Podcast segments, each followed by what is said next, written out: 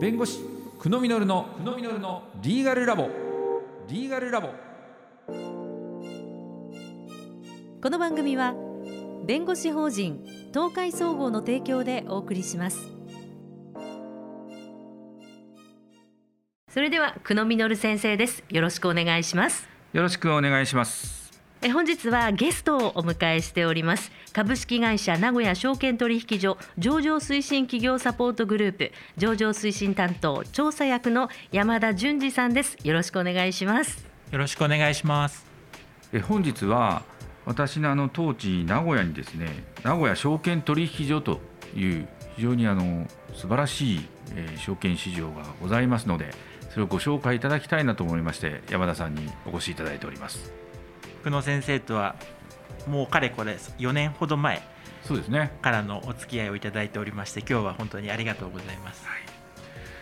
あのなかなかこう名古屋に証券取引所があるってことを知られてないと思いますのでこのラジオはもう全国で聞けるものになりますのでぜひともですね、えー、名古屋にあるぞということをご紹介いただきたいなと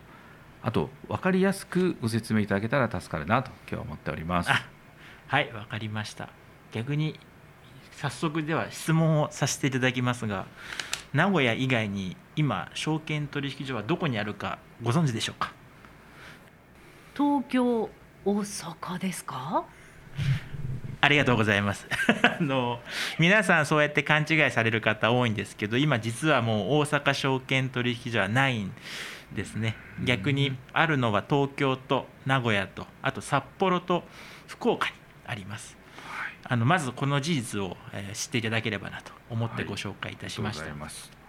まずこの証券取引所っていうところはもう何をしてるところか、えー、株を扱ってるところだなというのは皆さんなんとなくこうイメージ持ってると思うんですけどその株っていうものも何だろうというふうに思われてるかなと思うんですけどあのそこら辺簡単にご説明いただけないでしょうか？そうですね。あのまずよく勘違いされるのが証券会社さんではないっていうのはまず違いますと例えばですけど、まあ、野村証券さんとか、まあ、大和証券さんという大企業はほとんどの方がご存知かなとは思うんですけれども私たちっていうのは証券取引所なのでそもそもまず証券会社ではない何が言いたいかと言いますと直接個人のお客様や法人のお客様に対して株式の売買等を提案することは一切ありません。じゃあ何をしてるかというと株式を売買する場を提供していると、まあ、こういうふうにご理解いただければと思います。はいえー、証券市場って言葉があると思うんですけどまあ、言い方変えれば市場みたいなところ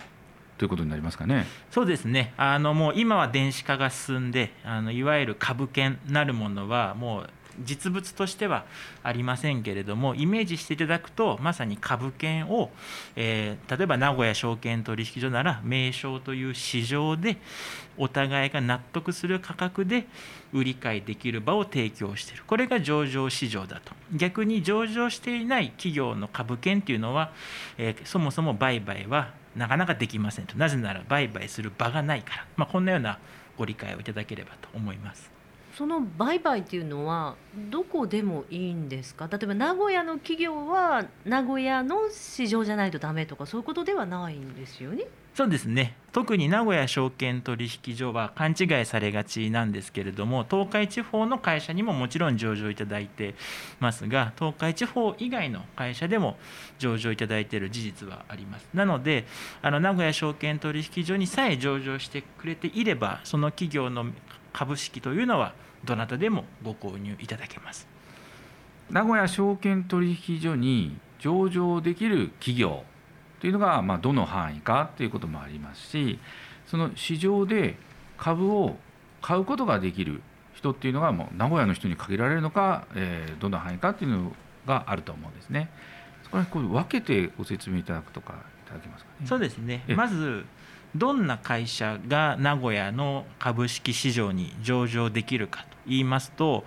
まずもって、え本店所在地等による制限は一切ございません。例えばですけど、え東北の会社でも、え九州の会社でもどんな会社でも、え上場することはいただけます。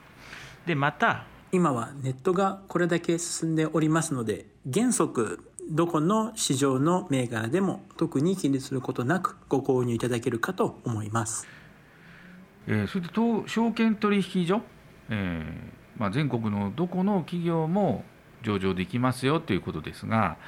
比較すると札幌とか福岡とかは違いがあるんですかね。そうですねあの、まあ、名古屋札幌福岡この3つはいわゆる地方証券取引所としてカテゴリーされることがありますここに関しては間違いのない事実でございますが少し勘違いされていらっしゃるのがその対象とする企業の要件というのは、えー明らかに異なります。まあ、簡単にご紹介しますと、え札幌証券取引所の新興市場が対象としている企業というのは北海道と何らかのつながりを有している企業と明記されています。福岡もまた同様で九州周辺に本店を有する企業と、まあ、こんなような基準があるのに対して当社はそもそもこういった基準がございません。ここはですね一つポイントとしてご認識いただければと思います。そうしますと東京証券取引所と名古屋の証券取引所これのこう違いっていうのはどういうところがあるんですか？まず上場できる会社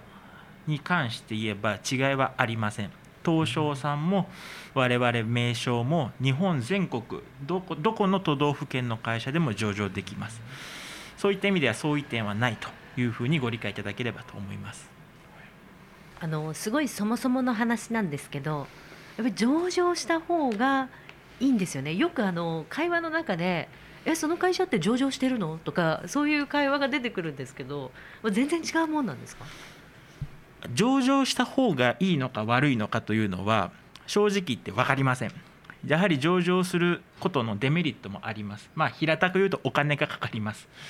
まあ、ただ一般的なイメージで言うとやはり上場しているということはその企業のブランド